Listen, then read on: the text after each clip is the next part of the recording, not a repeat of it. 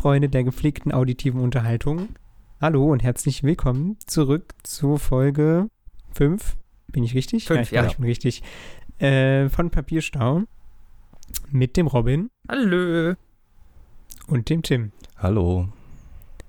Äh, heute mit der zweiten Sonderfolge. Wir reden gleich, nachher, irgendwann, wenn wir zum Thema gekommen sind, Mhm. über Chuck Palahniuk. Wir werden äh, nachher noch ein bisschen was Allgemeines, denke ich mal, erzählen. Wenn nicht, glauben wir, dass ihr in der Lage seid, euch nebenbei den Wikipedia-Artikel durchzulesen. Äh, Ja. das trauen wir euch durch, euch, äh, durchaus zu. Richtig, Wenn ihr mehr richtig Second Screen wollt. sind wir hier. Ja, total. Durch und durch. ähm, ansonsten erstmal die Frage. Tim hat schon angeteased, es ist viel bei ihm äh, passiert. Erzähl uns mehr.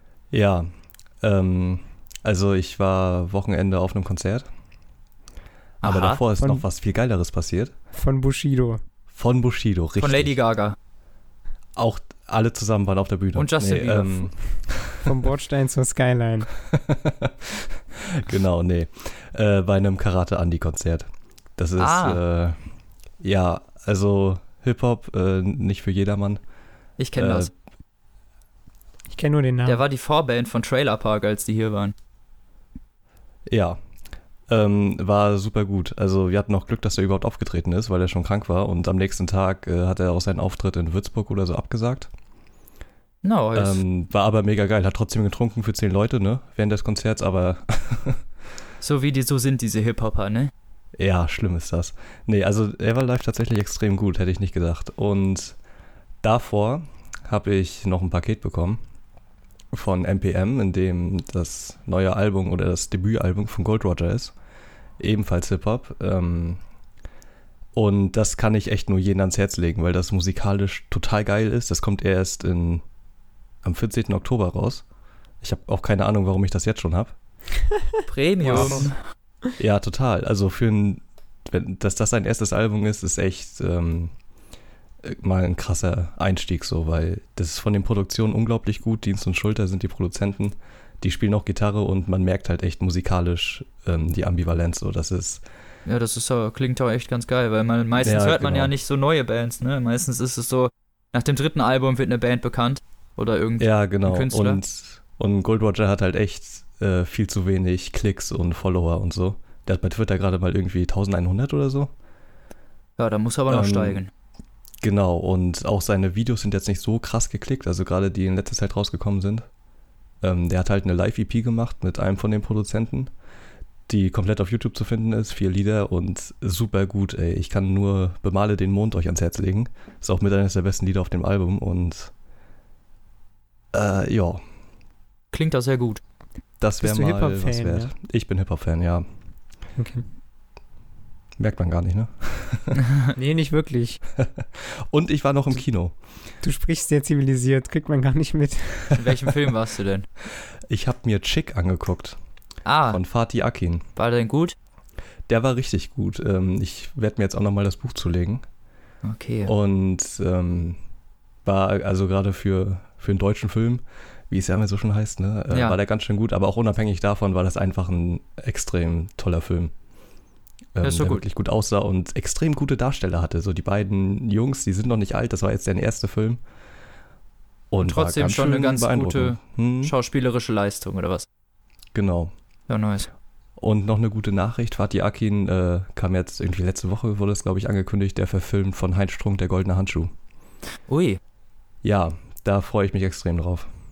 Weil das ist der richtige Mann dafür. ist echt so. Ja, das, Das war's ist, da geht es um dieses. Kiezleben, ne? Ja, das ist hier 60er Also- Jahre. Genau, goldener Handschuh, gescheiterte Existenzen, äh, Ja. Massenmörder und so Scheiß. Ja, genau, wird ziemlich düster. Ich war auch im Kino. Ich, Was ich hast du knüpfe denn mal von. geguckt? Ich habe ähm, SMS für dich. Nerf geguckt. Ach, fuck, nah dran. Ah, okay, und? Wie Nerf, weil sich mein, mein Bruder hat sich das zu, zum Geburtstag gewünscht. Hm. Ja. Film für Jugendliche, ne? Ja, Halt der sah so. schon so aus. Mit dem, mit dem Bruder von äh, James Franco. Ja, mit hm, Okay, ist, ist relativ bekannt David aus den Franco letzten so? Scrubs-Folgen, äh, Staffeln. Dave Franco, ne? Ja, ja der, genau. ich. Aus den, aus den letzten äh, Scrubs-Staffeln kennt man den Mhm. eher. Das ist der, ähm, dieser komische Cole. Ja. Wer war Wer das? die noch gesehen hat. Wo Scrubs nicht mehr Scrubs war, aber egal. Ach, da, das an der Ja, Uni. Genau, Ach, der Typ Das ist das. der ist das, genau. Der. ah, okay. Ähm, Um was geht's in dem diese, Film? Ähm, um so ein Videospiel. Irgendwie, was sie sich auf ihr Handy laden. Und es ist theoretisch wie. Na, um eine App, ne? War, ja, ja, genau, es ist eine Mhm. App, genau. Es ist aber so ein Spiel theoretisch. Entweder bist du Player oder du bist Watcher. Und Player müssen halt Scheiße machen für Geld. So. Also die kriegen Wahrheit halt oder Aufgaben. pflichtmäßig. Ja, genau, Wahrheit oder pflichtmäßig, nur ohne Wahrheit. Mhm. so ein Pflichtspiel, aber die kriegen Geld halt dafür. Aber auch nur, wenn sie es halt alles machen, ne? Also es ist dann halt so. Also entweder du machst mit und ziehst es ungefähr bis zum Ende durch und die Aufgaben werden halt auch immer krasser. Oder du machst es halt nicht. Und, aber der Film war halt wirklich so, aber ein bisschen, ja, war halt für Jugendliche, so wie, ne, was will man sagen? So, war, war nicht so, weiß nicht, war sehr generisch. Weißt du, was ich meine?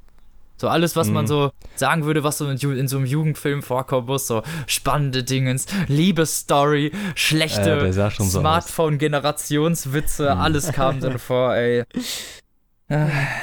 Aber ich werde auch äh, zum Zeitpunkt der Aufnahme morgen ins Kino gehen und zwar Findet Dory. Richtig geil. Ich freue mich übelst darauf. Den Nemo-Film? Ja, genau. ja gut, okay, den will ich auch eigentlich noch sehen. Wie oft manche Menschen ins Kino gehen. Ich gehe auch nicht ja. so oft. Aber in letzter Zeit kommen recht ganz coole Filme. Also so auf Sausage Genau. Party zum Beispiel habe ich auch noch Bock. Ja, gut, dann gucke ich mir vielleicht auch an. Sausage Party soll richtig gut werden. Das ist mega brutal, Alter. Ich werde danach nichts mehr essen. Was hast du denn so gemacht am Wochenende, Janik? Ich war am Samstag in Nürnberg, oder also von Freitag bis Sonntag eigentlich genau gesagt, äh, und habe mir Radio Nukular live angeguckt von der Wow. aktuellen Tour. Hui. Ähm, und das war sehr, sehr witzig. Also Fahrt und Preis und alles drum und dran hat sich auf jeden Fall sehr, sehr ausgezahlt im Endeffekt. Ja, ist doch geil. Zweieinhalb Stunden sehr gelacht. Hast doch ein paar Prominente da getroffen, wa? Die Prominent gesehen. halt, ne? Ja, Wen man so kennt aus der. Internet-Prominenz halt, Ja. ne? Ja, aber war sehr witzig. Larissa Ries schon? Ja, wollte ich gerade sagen, Larissa Ries ist jetzt Ja. nicht so unbedingt unbekannt. Ja, Genau. Zumindest Die bringt auch bald ein neues Album raus übrigens. ja am Freitag, glaube ich, oder? Mhm. Ja, die macht Musik. ja. Und sogar gar nicht mal so verkehrte. Also, die hat ja schon zwei neue Singles rausgebracht und Okay. ich fand die ganz gut. Genau. Wusste ich gar nicht. Larissa White heißt die als Sängerin. War das jetzt ein Lachen? Äh, ja, Wieso? Erstmal überlegen. weiß ich nicht. Okay. Äh, ja, aber war auf jeden Fall sehr, sehr gut. Ansonsten. gut. Ja, ich fliege nächste Woche in Urlaub. Ähm, Hui. Also ich bin recht. Sextourismus in. Thailand, oder was? Ja, richtig. Das sag ich dir. Erwischt. Das wird eine Woche. Mann, Mann, Mann. Alter geiler Bock. Ja, mehr Nee, gibt's wo geht's hin? eigentlich. Ja, nach, Sag mal. nach, nach Phuket. Eine Woche. Ach, wirklich lang. nach Thailand? Ja, wirklich nach Thailand. Das war kein Witz. Nur was ich, Aber ja, richtig geraten. was ich, was ich da mache, äh, differenziert sich vielleicht von dem, was du erwartest. Ja. Aber ansonsten, der Ort war schon richtig. Okay. Das ist Ja. doch cool. Schauen wir mal. Warst du das schon mal? Äh, ich war schon mal in Thailand, ja, aber auf Koh Samui, nicht auf Phuket. Okay. Ja, Also woanders. Das ist auch schön. mehr ist eigentlich nicht passiert. Ah doch, Okay. wir haben, die, wir haben die ersten Leute auf Twitter, die, die schreiben, dass ihnen unser Podcast gefällt. Vielen Dank dafür. ich, weiß nicht, ich weiß nicht, wie viel, äh, wie viel Da Geld Tim diesen Leuten gezahlt hat. Vielen Dank. Ja, ähm, mhm. Ich bin zwar, zwar pleite, aber das war's wert. Yay. Es hat sich voll gelohnt. Alles klar. Judy, dann kommen wir zum Thema, oder was? Würde ich auch sagen. Okay. Ja. Vielleicht nochmal so, äh, wenn ihr einen Blick mal auf unsere neue Website werfen wolltet. Ja, stimmt. Danke für die die, Werbung. ist jetzt, die ist jetzt ganz neu. Und auch alles da verfügbar und direkt da anhörbar, nicht mehr über Soundcloud. Hast da du kommt toll gemacht, mehr. Robin. Größer, schneller, besser. Vielen Dank. Ja. Jetzt aber zum Thema. Jetzt, jetzt, ja, jetzt. Haben wir alle. Wollen wir vielleicht damit anfangen, woher wir den Menschen kennen? Also, wo wir das erste Mal von Chuck Palahniuk gehört haben? Ja, wo hast du denn das erste Mal von dem gehört? Ich, Hm? das war vor zwei Wochen, als du zu mir gesagt hast, wir machen in der nächsten Ausgabe die große Chuck Palahniuk-Folge. Da habe ich gefragt, wer ist das? Hm. Ich erinnere mich. Okay. Seitdem habe ich ein Buch gelesen und einen Ach so. Film von ihm geguckt. Ich bin voll im Topic, Alter. Fragt mich alles. Ich bin richtig drin. Janik ist der Palahniuk-Experte hier. Ja, durch und durch. Ja, nö, also ich hab, ich kenne, hab vom Film gehört, es wird halt irgendwo hinterher in den Credits erwähnt. Habe ich dann ja, das erste Mal gelesen, aber habe auch nichts weiter von Fight Club, dem. man kann den ja auch mal namentlich nennen. Ne? Achso, ja, stimmt, Entschuldigung, ja, hätte ich mal sagen sollen. den Fight kennt Club, vielleicht der natürlich. ein oder andere. Und natürlich dann hinterher vom, äh, ein, ein Buch von ihm wurde im ähm, Rocket Beans Buchclub vorgestellt, Genau, von falls Simon. jemand kennt. Daher kenne ich das auch noch. Aber Ja. größtenteils eigentlich eher, also er ist bekannt eigentlich durch Fight Club, ne? Ja, das ist auch, glaube ich, so sein bekanntestes Ding, ne? Vor, halt vor allem durch den Film. Und, und ich habe auch erst von den anderen Büchern auch das erste Mal beim Buchclub gehört und dann mich ein bisschen so reingelesen. Ähm, und der hat schon ganz schön viel geschrieben, dafür, dass der erst, äh, also Fight Club kam 96 raus, Hm. sein erster Roman und dafür, ich weiß nicht, der hat jetzt schon einiges gemacht mittlerweile. Ja. Um die 20 Stück so ungefähr sind's schon, ne? Hm, Und alles so zusammenzählt. Und so alt ist der noch nicht, ne? Der ist irgendwie Das Mitte glaub ich, 30 oder Anfang 40 oder so. Nee, nee, der ist älter. 54. Ja, der ist, ähm, der ist aber 60er trotzdem Jahre. Ja, aber nicht trotzdem. wirklich alt. Hm. Weil das Foto, was ich hier gesehen habe, da, das sieht ja noch. Der sieht ganz schön jung aus. Das Hat sich stimmt gut- tatsächlich. solche perversen Krank. Egal. Ja. Die halten sich gut. Was meinst du, hat ihn jung gehalten, Robin? Seine Perversion, Ja, okay. die er im Buch immer auslebt. Die darfst du jetzt gerne ansprechen. Ja, komm, fang direkt an. Ja, dann fange ich direkt an, dann mach ich. Also mein Buch, wir machen das jetzt hier ein bisschen chronologisch, ne? Also ähm, mein Buch ist das Neueste sozusagen. Von denen, was wir vorstellen. von denen, was wir vorstellen, genau. Und dann geht's chronologisch zurück. Und ähm, Tim hat das erste, den Fight Club. Genau. Und ich habe nicht nur eigentlich die Kolonie gelesen, das ist jetzt das Buch, was ich jetzt hier gleich vorstellen will, sondern ähm, auch noch Bonsai, was im Buchclub vorgestellt wurde, und Snuff, aber beide nicht zu Ende. Warum denn nicht, Robin? Sag mal. Also Bonsai ist, ähm, ist, recht, ist recht komisch geschrieben. Da geht es um einen ähm, chinesischen, ja, eigentlich Inf ja, Infiltrationsterroristen. Ist der Ja. nicht irgendwie von so einem unbekannten, Das weiß ich nicht genau, das ist halt nicht gar so, nicht. da- also das wirkt halt fast Nordkorea-mäßig, ne? Ja, er ist irgendwie, also sagen wir mal, er ist Asiate auf jeden Fall. Vielleicht habe ich mich den, mit dem Chinesen zu weit aus dem Fenster gelehnt. Aber er ist irgendwie Asiate, er kommt aus einem asiatischen Land und ist so ein Infiltrationsspion irgendwie. Also er soll, er ist Austauschschüler eigentlich und wird halt in so eine Austauschfamilie gesteckt, ähm, ist aber eigentlich ähm, ein Geheimagent der Regierung und will äh, die amerikanische Gesellschaft infiltrieren. Er ist auch nicht der Einzige, also ähm, diese ganze Klasse, die da hinkommt, sind alles Spione. Also alle Austauschschüler, die da hinkommen, sind Spione dieser Geheimregierung. Genau. Und das ist halt so geschrieben wie ein äh, Bericht, den er abgibt, ne? Aber auf, Genau. auf der Landessprache quasi, also Deutsch oder Englisch, je nachdem, wie man es halt liest. Und Mhm. es So ist halt auch so geschrieben wie jemand, der halt nicht die Sprache spricht. genau, es ist ein bisschen rassistisch, um ehrlich zu sein. Ach, Die ganze Zeit über ist es so geschrieben. Die ganze Zeit, ja. Es ist Ach halt wie so ein Bericht. Und Scheiße. ähm, Sachen, also wichtige Sachen wie Daten oder Orte zum Beispiel, sind schwarz ausmarkiert, wie als würde halt jemand in so einem FBI-Bericht mit so einem schwarzen Marker diese, diese Ach, Wörter krass. durchstreichen. Okay.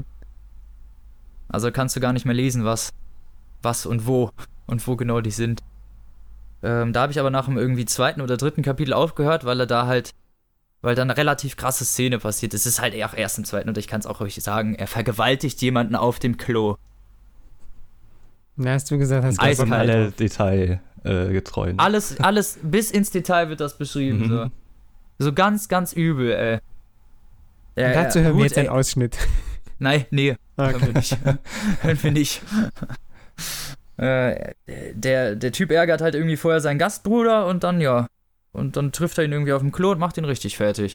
What the fuck, Alter? Ja, danke, das, genau das habe ich mir halt auch gedacht. So, und dachte dann, okay, vielleicht lese ich lieber was anderes. Und hab dann mit Hast du dich Snuff denn für das angefangen. richtige Buch entschieden? Genau. Mhm. Was völlig anderes. Ja. Was völlig anderes, aber leider auch völlig unbräuchlich. Ich hätte natürlich, ich wusste ja, worum es eigentlich geht, aber ich wusste nicht, dass es so wirklich so schlimm ist. Es geht halt, es, das Buch heißt Snuff. Und darum geht's, äh, es geht um, ja, eigentlich geht es darum, dass eine gewisse Cassie Wright, ein Pornostar, den ultimativen Weltrekord, Weltrekord für Gangbangs aufstellen will mit 600 Typen. Geil, Alter.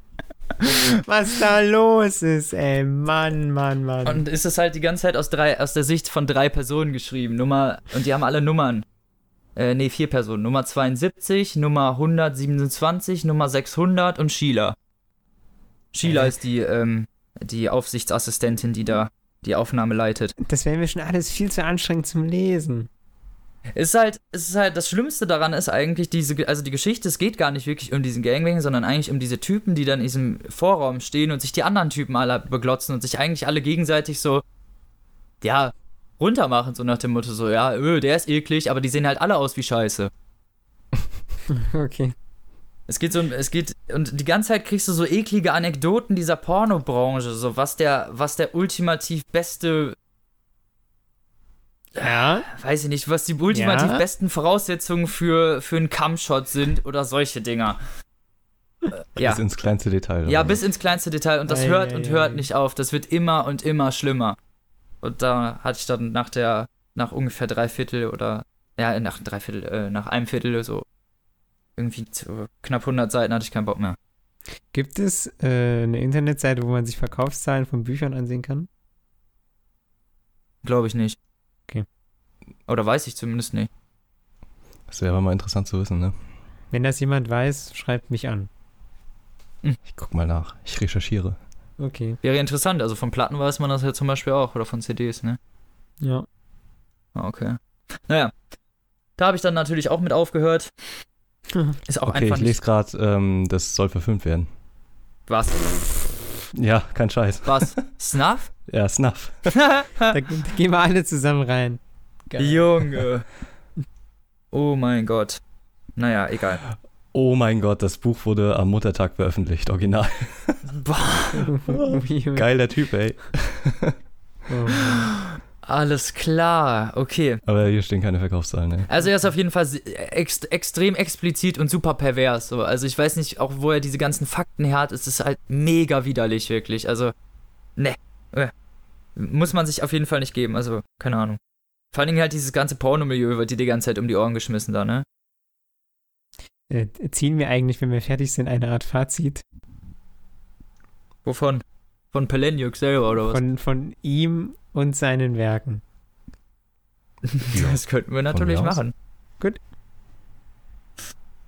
Ja. Und das Buch, was ich dann weiter, also was ich dann final jetzt gelesen habe, war Die Kolonie. Da geht's um ja darum, dass äh, Schriftsteller in Refugium eingesperrt werden sollen. Also natürlich mit Erlaubnis sollen die da eingesperrt werden und drei Monate ohne Kontakt zur Außenwelt ähm, ihren Roman schreiben. Das sind Schriftsteller und die sollen ein Meisterwerk verfassen sozusagen in dieser Zeit, während sie da eingesperrt sind. Und die sind alle, also sie haben alle ganz komische Namen, die sprechen sich auch alle äh, mit den Sachen an, wie sie halt äußerlich wirken oder wie sie, ähm, wie sie charakterlich drauf sind. Die heißen dann zum Beispiel so wie ähm, Missing Link oder der Kuppler oder ähm, Mutter Natur oder Graf Schandmaul. Solche Namen hast du dann halt. Graf Okay. Schandmaul ist zum Beispiel ein Journalist, der relativ gerne lügt anscheinend. Und die Wahrheit gerne mal dreht. Mhm. Und das ist ähm, in drei, ja, ja, dieses, dieser, dieses, dieser Roman ist in drei Teile aufgeteilt eigentlich. Ein, einmal hast du immer einmal die Beschreibung, also einmal Geschichte sozusagen, was passiert, also eigentlich der klassische Roman. Dann kommt ein Gedicht einer bestimmten Person, die in diesem, in diesem Raum, also in diesem Refugium sich befindet. Und dann eine Geschichte oder eine Erzählung dieser Person. Also einmal so eine Beschreibung irgendwie, wie die auf die Bühne kommen und ähm, so die Anfangssätze ungefähr und dann halt deren Erzählung, was sie erzählen. Weil die erzählen dann, die stellen sich dann alle nacheinander zwischendurch auf, auf die Bühne da und erzählen was. Mhm. Über ihre. Ich weiß nicht, Aber ob das, das deren Romane sein sollen oder deren pervers. Geschichte. Äh, nein, genau die Sachen sind die perversen Geschichten. Naja. Das sind die schlimmen Sachen eigentlich, diese Geschichten. Die Rahmenhandlung Ist an sich ist. Ja, ich wollte gerade sagen, ist der weg? Die Ra Hallo?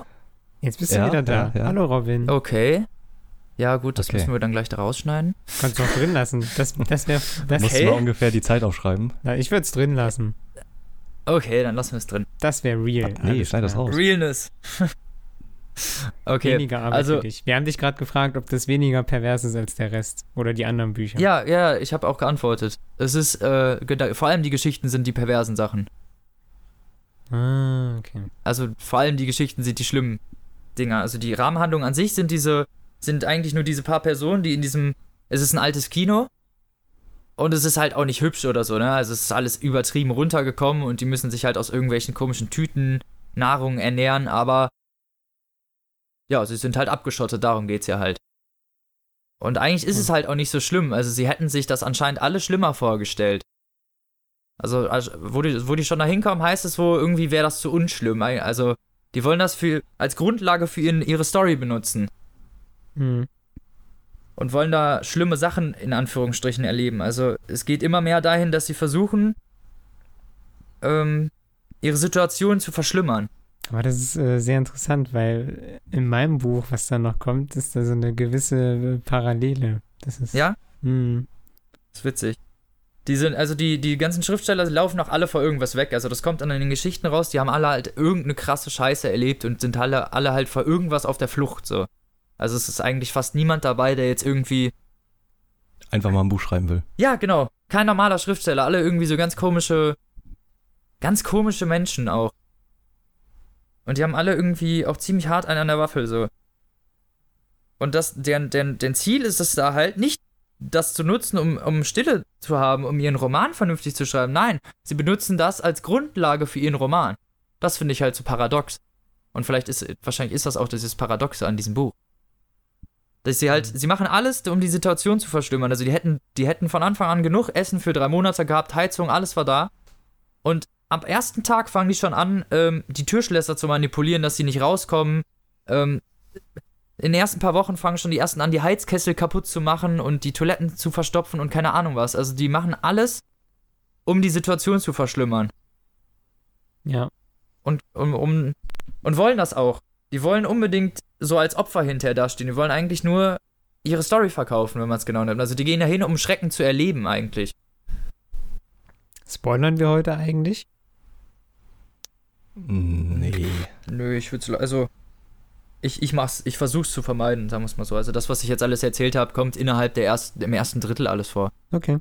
Also wir können auch ja noch über Fight Club diskutieren, aber Ja, Fight, also ich Ähm. glaube, über Fight Club kann man reden, oder? Weil das haben Ja, finde ich auch. viele.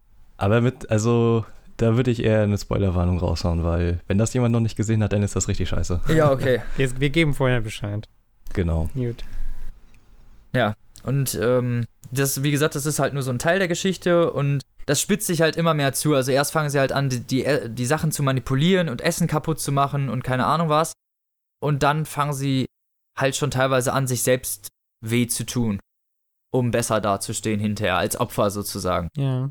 Also bei denen gewinnt eigentlich fast der, der am der mickrigsten am Ende aussieht, weil er dann halt am interessantesten für die Medien ist. Ja. Und sie denken sich halt auch irgendwelche Geschichten aus. Also der Typ, der die eingesperrt hat, dieser Mr. Whittier, der er sitzt im Rollstuhl, das ist ein alter Mann, also der kann sich gar nicht, der kann sich gar nicht vernünftig wehren. Also wenn die wollten, könnten die da die ganze Zeit raus. Und der stirbt recht früh. Aber selber, also selber verschuldet. Er stirbt recht früh und ähm, ja, sie erfinden danach Geschichten. Sie erfinden danach Geschichten, dass er sie irgendwie misshandelt hätte oder irgendwelche Experimente an ihn durchgeführt hätte. Weißt du, und denken sich dann noch Geschichten aus, die gar nicht passiert sind. Ja, ist alles schon So sadist- seltsam. So sadistische Geschichten, um das noch. So, so ganz komische Typen. So. Also zumindest das ist so ein Drittel des Buches. Und der Rest sind dann halt. Dann kommen immer Gedichte über diese einzelnen Personen. Die sind immer recht kurz, das sind nur so zwei Seiten, wie sich derjenige dann halt auf eine Tribüne stellt und dann vom Scheinwerferlicht angeleuchtet wird, aber es ist halt immer nicht das Scheinwerferlicht, sondern irgendein Film, so als würde jemand einen Kinofilm auf dich projizieren, während du Ah, da okay. stehst, weißt du? Und diese Bilder flackern so über den drüber. Ist ganz, ist recht interessant beschrieben.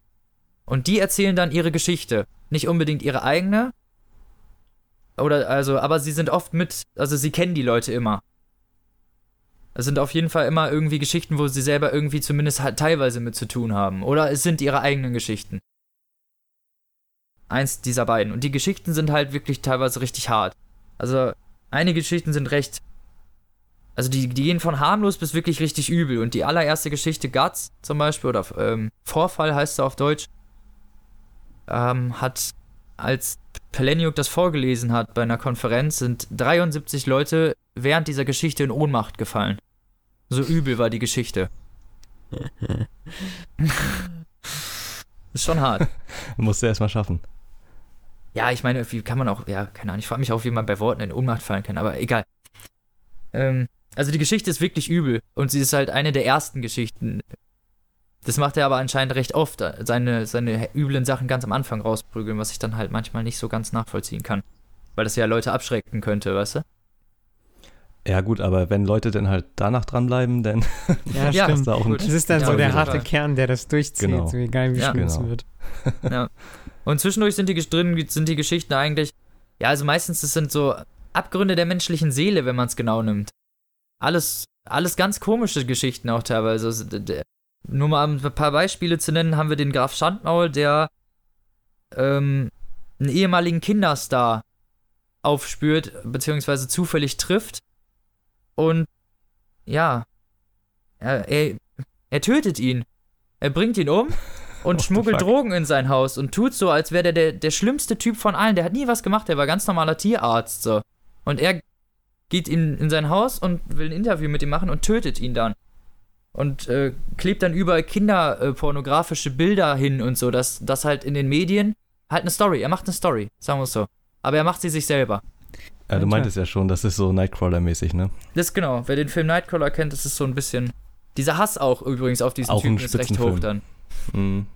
Es ist also. Dann gibt es eher harmlosere Geschichten von zum Beispiel einem Künstler, der ähm, seine kleinen Künstlerbilder immer auf diese Postkarten. Ihr kennt doch diese Postkartensticker, ne? Die man überall hinkleben kann. Die, die man umsonst in der Post kriegt, diese äh, Paketaufkleber. Ja, okay. Ja. Ja, ja. Da, da malt er immer seine kleinen Kunstwerke drauf und klebt die immer irgendwo hin. Halt auch gerne in ähm, berühmte Ausstellungen. Und Ja. ähm, davon handelt jetzt mein Zitat. Das will ich jetzt gerne mal vorlesen. Nur mal so ein bisschen auch die Sprach, auch die Sprache einfach mal zu zeigen und wie schreibt er so und Weil seine Sprache ist schon ganz besonders. ja genau, ist sehr prägnant auf jeden. Fall. Mhm. Sehr prägnant. Ja, und die, das Zitat, das kommt dann jetzt hier. Ein Richter sprach von böswilliger Sachbeschädigung, ein anderer Richter sprach von Zerstörung öffentlichen Eigentums. Nachdem ihn im New Yorker Museum of Modern Art die Wachen überwältigt hatten, kam die ultimative Beleidigung von einem Richter, der die Anklage auf Verunreinigung reduzierte. Nach der Sache im Getty Museum in Los Angeles bezeichnete der Richter das, was Terry Fletcher angerichtet hatte, als Graffiti. Ob im Getty, im Frick oder in der National Gallery, Terrys Verbrechen war immer dasselbe.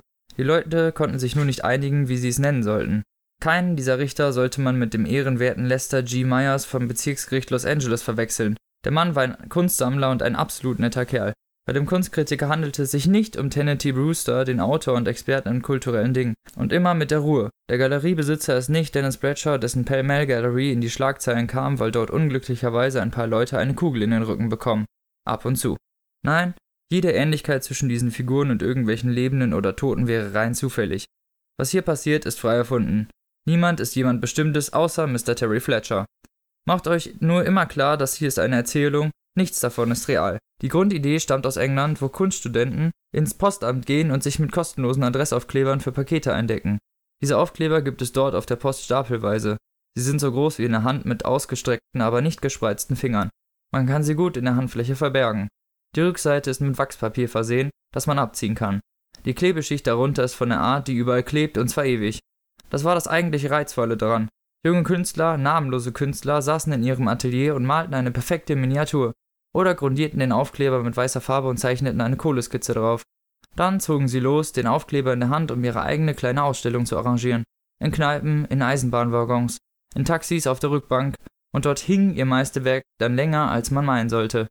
Die Post ließ der Aufkleber aus so billigem Papier herstellen, dass man es mög- unmöglich abziehen konnte. Das Papier ließ sich am Rand in witzige Fetzen entfernen, aber der Leim blieb. Und auf dem freigelegten Leim, klumpig und gelb wie Rotz, sammelte sich Staub und Rauch zu einer am Ende schwarzen Schmiere, die noch viel schlimmer war als der ursprüngliche kleine Kunststudentenbildchen. Die Leute fanden jedes Kunstwerk besser als den hässlichen Leim, den es zurückließ. Also ließen sie die Kunstwerke hängen. In Aufzügen und Toiletten, in Beichtstühlen und Ankleidekabinen. Und viele dieser Orte konnten ein wenig Schmuck durch Kunst vertragen. Und viele Maler waren einfach froh, dass ihr Werk in der Öffentlichkeit zu sehen war. Für alle Ewigkeit. Aber einem Amerikaner blieb es vorbehalten, die Sache zu weit zu treiben. Terry Fletcher hatte die großartige Idee, als er in der Schlange stand, um sich die Mona Lisa anzusehen. Auch als er näher heranrückte, wurde das Bild nicht größer. Manche seiner Kunstbücher waren größer. Das berühmteste Gemälde der Welt, kleiner als ein Sofakissen. Überall sonst wäre es ein leichtes, sich das Ding unter den Mantel zu schieben und die Arme davor zu verschränken, es zu stehlen. Je näher die Schlange auf das Gemälde zukroch, desto weniger sah es auch wie ein Wunder aus. Das Meisterwerk des Leonardo da Vinci, nicht gerade etwas, wofür man sich einen ganzen Tag lang in Paris die Beine in den Bauch stehen möchte. Es war die gleiche Enttäuschung, die Terry Fletcher empfand, als er die uralte Felszeichnung des tanzenden Flötenspielers Cocopelli auf Krawatten und Hundenäpfen entdeckte, auf Badematten und Klodeckelbezügen. Als er schließlich nach New Mexico reiste und sich das dort in den Felsen geritzte Original ansah, war sein erster Gedanke, wie banal. Als diese kümmerlichen alten Meisterwerke mit ihrem aufgeblähten Ruhm und all diesen britischen Adressaufklebern sagten ihm, dass er es besser konnte. Er konnte bessere Bilder malen und sie gerahmt, unter Mantel versteckt, in Museen hineinschmuggeln. Zu groß durften sie nicht sein, aber wenn er sie auf der Rückseite mit doppelt beschichtetem Klebeband versah, konnte er sie im richtigen Augenblick einfach irgendwo an die Wand kleben. Und aller Welt würde sie sehen, zwischen Rubens und Picasso, Originalwerke von Terry Fletcher. Ja, und wie man im Zitat kann man ganz gut hören, da passiert noch mehr später. Ähm, aber man konnte ganz gut hören, so wie, wie ist die Sprache so und auch wie er zum Beispiel diese Galerien beschreibt oder die Bilder, die, die er da sieht. Das finde ich äh, recht eindrücklich, wie er das so macht. Also hat eine sehr charakteristische Sprache. Ja, definitiv. Und auch sehr, sehr bildlich, finde ich. Also er, er malt auch sehr mit seinen Worten und schafft es dem Leser irgendwie dann so, das Bild einzupflanzen, was er ihm wahrscheinlich einpflanzen will. Ja, aber auch mit wenig Worten, ne? Der ist ja immer sehr minimalistisch. Das stimmt. Du hast recht. Ja. Also auf jeden Fall sind das dann das, solche Geschichten eigentlich die ganze Zeit. Und es wechselt sich die ganze Zeit ab. Also es ist immer einmal, auch immer chronologisch, es ist immer einmal Geschichte, Gedicht, Erzählung. Geschichte, Gedicht, Erzählung. Und so geht das halt in einem vor. Und ähm, also eigentlich ist das alles interessant. Also vor allem die Geschichte der Leute sind interessant, auch wenn sie teilweise recht pervers sind. Oder ja, Abgründe zeigen, sind sie trotzdem irgendwie recht interessant. Weil es sind, also es sind auf jeden Fall Geschichten, das ist alles sehr originell. Also was hat man auf jeden Fall noch nicht vorher gehört. Das, kannst, das ist eins der Sachen, die du auf jeden Fall ihm nicht vorwerfen kannst, dass er nicht originell wäre oder so, ne? Das stimmt. Also, was du mir von der ersten Geschichte erzählt hast, die bei denen so viele Leute nur nachgefallen sind, die ist halt extrem heftig, ne? Boah, also, ja. Ähm, die ist halt auch krass widerlich so. Aber originell. Muss ich Das auch sagen, stimmt. habe ich vorher noch nie gehört. Aber Das wenn, ist immer was anderes. Also ich weiß immer nicht, wenn, wenn das der Weg ist, um originell zu sein, so, also dann, dann würde ich lieber aufhören. Das, Es ist ja, Ja, es sind gut, ja dann kann man nicht nur solche. Geschichten, wie gesagt, also die reichen von wirklich extrem pervers zu eigentlich recht harmlos. Aber sie sind alle irgendwie recht interessant. Also alles, alles, allem kann man irgendwie was abgewinnen in irgendeiner Art und Weise auf jeden Fall. Okay. Und das ist eigentlich nicht schlecht. Apropos diese Guts, werde ich äh, diese Geschichte, bei der 73 Leute umgekippt sind, werde ich am Ende, ganz am Ende, mit 10 Sekunden Pause oder so, nochmal einfügen. Vorgelesen. willst du das echt machen, ey? Ja. Dann kann sich jeder, Okay. jeder, der, deswegen gibt es hier eine explizite Warnung, das ist wirklich ganz expliziter Scheiß. Also wenn ihr euch das geben wollt, dann macht. Dann wisst ihr auch, wie, wieso 73 Leute vielleicht umgekippt sind und könnt euch den Button aufkleben, ich bin nicht umgekippt. Bei der Chuck Palahniuk-Geschichte, Ich habe Guts überlebt. siehste. Und deshalb. Nein, könnt ihr euch da, finde ich, kann man sich mal ein gutes Bild darüber machen, was diesen Autor auch teilweise wirklich ein bisschen ausmacht, weil das ist, finde ich, das, was ihn so ein bisschen im Kern auch ausmacht, dieses leicht perverse so. Es ist zwar nicht was Definitiv. Nettes, Also, aber mh, es ist halt so. Wenn er dieses leicht perverse nicht hätte oder dieses wirklich leicht, sagen wir mal, extrem abartige, dann wäre er nicht interessant, so wirklich, glaube ich. ja. Naja. Müssen wir Also- später nochmal darüber diskutieren. Fazit von meinem Buch ist, kann man auf jeden Fall gerne lesen, ist auf jeden Fall, also von mir eine Empfehlung. Sagen wir es so. Ich gebe eine Empfehlung. Ähm, ist jetzt nicht gerade so das netteste Buch. Und die anderen beiden sollte man mit Vorsicht äh, Hm. Snuff sowieso, weil es halt, also in Snuff kann man sich darauf einstellen, es geht nur um Pornos. Nur. Nur.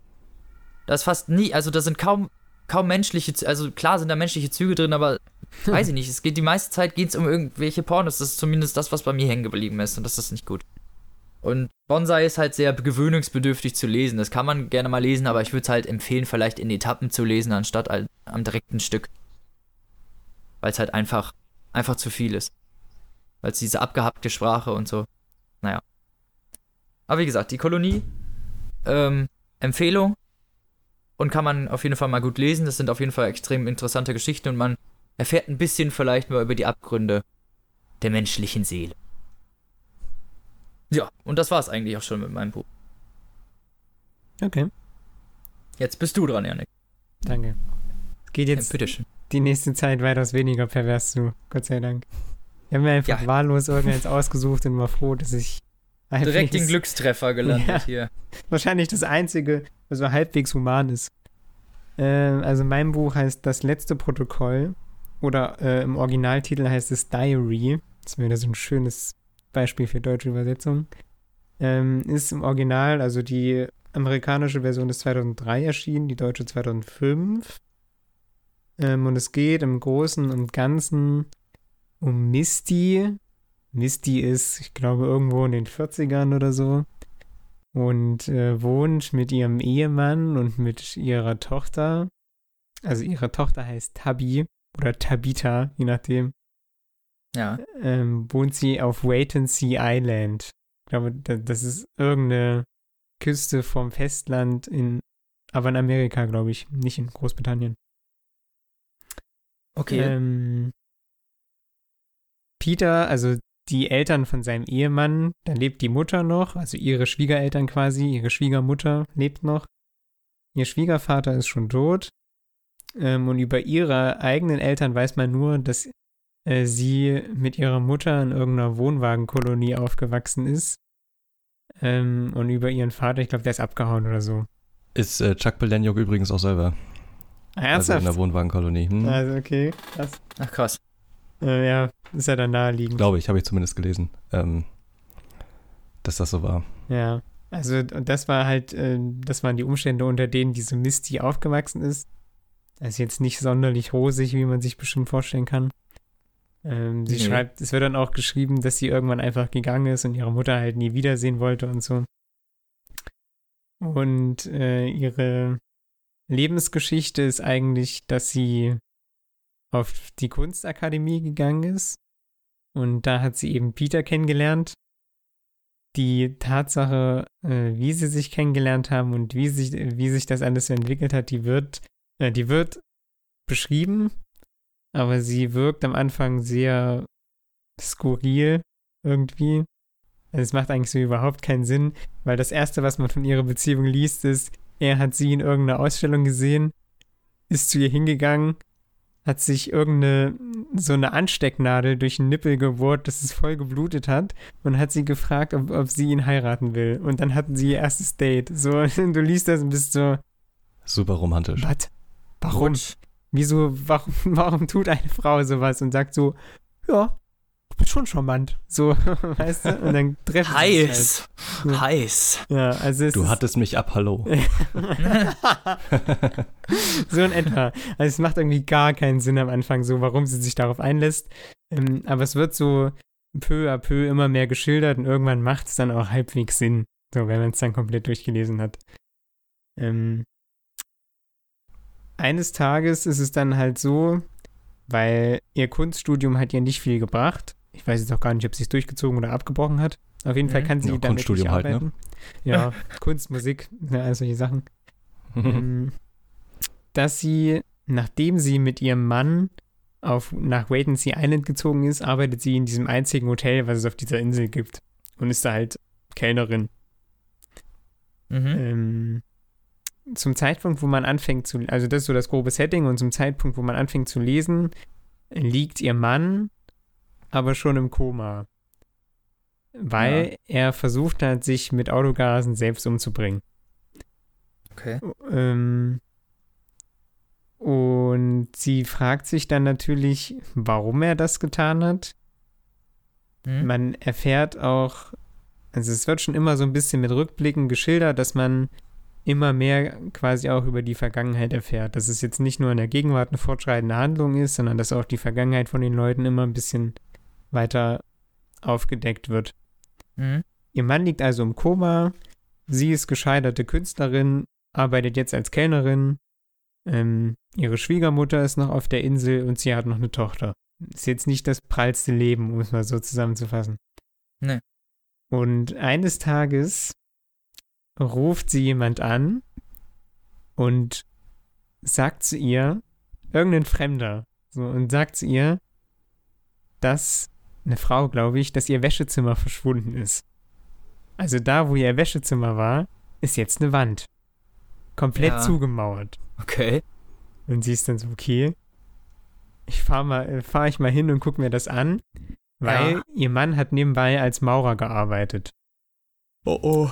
Und äh, die Leute, es, sie kriegt mehrere solche Anrufe, ähm, die sie anrufen, ähm, ja, die Leute, die sie anrufen, die kommen alle aus Häusern, wo ihr Mann gearbeitet hat, als Maurer. Und wo alle auf einmal ein Zimmer weniger haben, oder ja, was? genau. Also rufen da Leute an und sagen, meine Küche ist weg. So, Okay. dann fährt die halt Ist das nicht auch ein bisschen auffällig jetzt mal so unter uns? Ja, wer weiß. Das sind halt, es geht halt, diese Leute, wo sie dann hinfährt, die anrufen, weil ein Zimmer verschwunden ist, das sind alles so total reiche Schickimicki-Leute. Ja. Ja. Also es wird so beschrieben, diese Leute haben alle zehn Häuser, so und sind halt nur einmal im Jahr da. Ach so, okay. Ja, weißt du? Ähm, da kann es schon mal passieren, dass, dass man sich an ein Zimmer nicht erinnern kann. Was über Nacht mal so ein Zimmer einfach verschwindet. Ja, genau. Ähm, sie fährt dann halt immer dahin und stellt so fest, ja, das ist weg. Oder Ja. hier ist eine Wand. Und ähm, irgendwann reist sie dann wieder zu so einem Menschen hin und äh, die machen sich dann mal den Spaß und betreten diesen Raum. Also schlagen irgendwie diese Wand ein ähm, und gehen dann da mal rein. Ja. Das ist natürlich alles komplett dunkel. Ähm, und dann leuchten die das so aus und dann sehen die, dass überall an den Wänden so Nachrichten stehen. Ja. Also da stehen dann so Sachen wie, ich werde alle Kinder Gottes töten, um meine zu retten und all sowas. Oder euer Blut ist unser Gold und nur sowas. Alles vollgeschrieben. Ne? Ah. Und Misty erkennt, dass das die Handschrift von ihrem Mann ist. So.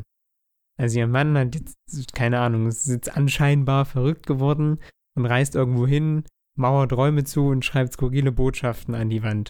Doof, dass er ihn nicht fragen kann, weil der sitzt, liegt ja im Koma und es wird auch sehr explizit geschrieben, wie der immer mehr verwest. Ist ein bisschen ekelhaft. Okay. Ähm, und dieser Typ, der da mit ihr in das Zimmer gegangen ist, der hat sich angeblich darauf spezialisiert, so Handschriften zu entschlüsseln. Ja.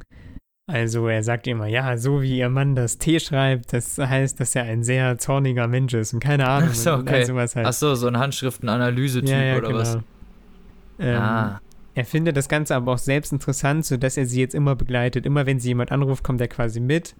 Ähm, und die versuchen quasi so zu entschlüsseln, warum er das gemacht hat. Okay. Das ist so der eine Handlungsstrang.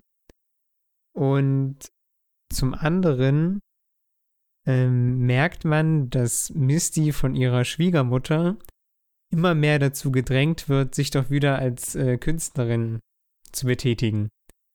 Also sie kriegt so ein bisschen Druck von der Seite, indem ihr gesagt wird, ja, äh, du hättest doch so viel Potenzial und mach mal und so. Und am Ja, Anfang man kriegt ja. man das gar nicht so mit. Oder da wirkt es halt wie so eine normale Textstelle. Ja. Ähm, aber das wird irgendwann sehr offensichtlich. Und du fragst dich halt, warum sie das macht. ja. Warum sie von allem ihrer die Schwiegermutter, ne? Ja, genau, warum sie von ihrer Schwiegermutter da diesen Druck kriegt. Und die gesamte Handlung ähm, beschränkt sich quasi darauf, dass man das Motiv erfährt, warum sie von ihrer Schwiegermutter dazu gedrängt wird. Ach so. Und das Ganze entwickelt sich zu einer wirklich sehr, sehr skurrilen Geschichte. Da wir ja gesagt haben, dass wir nicht spoilern, müsste man jetzt eigentlich aufhören. Ja. So, ich ich habe immer diese Bücher, wo ich nach, wo nach zehn Minuten sagen muss, nö. Ähm, aber es ist halt so. Ja, gibt's ja auch. Das Ding ist halt so geschrieben, dass man quasi es so liest, als wären wir Peter, also ihr Ehemann, und sie würde ihr Tagebuch an uns schreiben. Ja. So liest man das. Also dann steht dann halt, ja, lieber Peter, warum hast du mir das und das angetan? Also wir lesen quasi in ihrem Tagebuch. Äh, hängt jetzt natürlich auch davon ab, ob man ein Freund dieser ein Buch im Buch oder ein Film im Film Geschichten ist.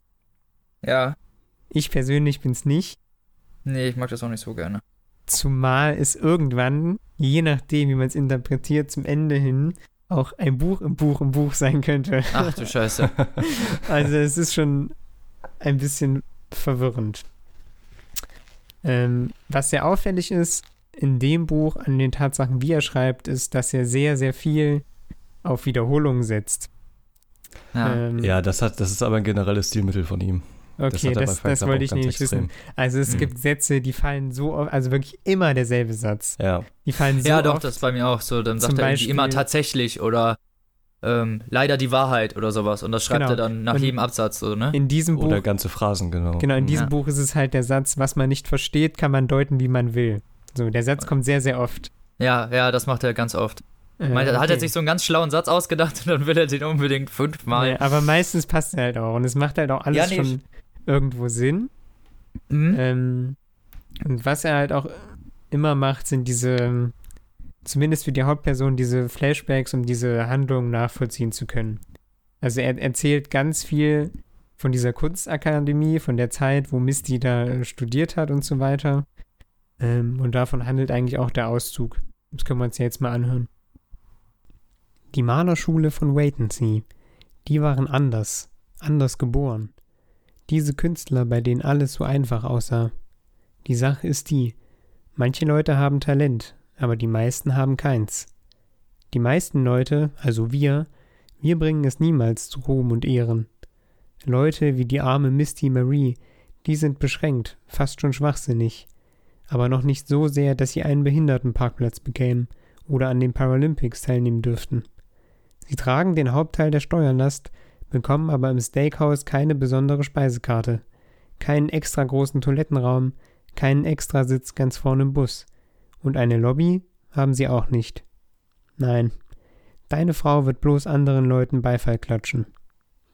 Eine Bekannte von Misty auf der Kunstakademie, die ließ einen mit feuchtem Zement gefüllten Küchenmixer so lange laufen, bis der Motor in einer Wolke beißenden Rauchs ausgebrannt war. Das war es, was sie zum Leben als Hausfrau zu sagen hatte. Und heute lebt diese Frau wahrscheinlich in einem Loft und isst biodynamischen Joghurt. Sie ist reich und kann beim Sitzen die Beine wie eine Dame überschlagen.